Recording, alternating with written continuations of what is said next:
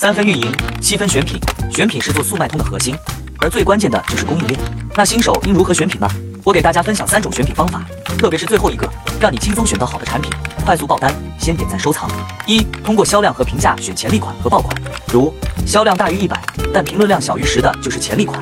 二、通过搜索页选产品价位，如连衣裙类目，在买家页面输入 dress，可以看到买家购买这类产品的价格区间，你就可以根据这个价格区间去选品。三、通过买家端选择销量较高的潜力品，根据这类产品经常出现的属性来选品，更容易成为爆款产品。听完你学会了吗？如果你还有不懂的，可以评论区留言。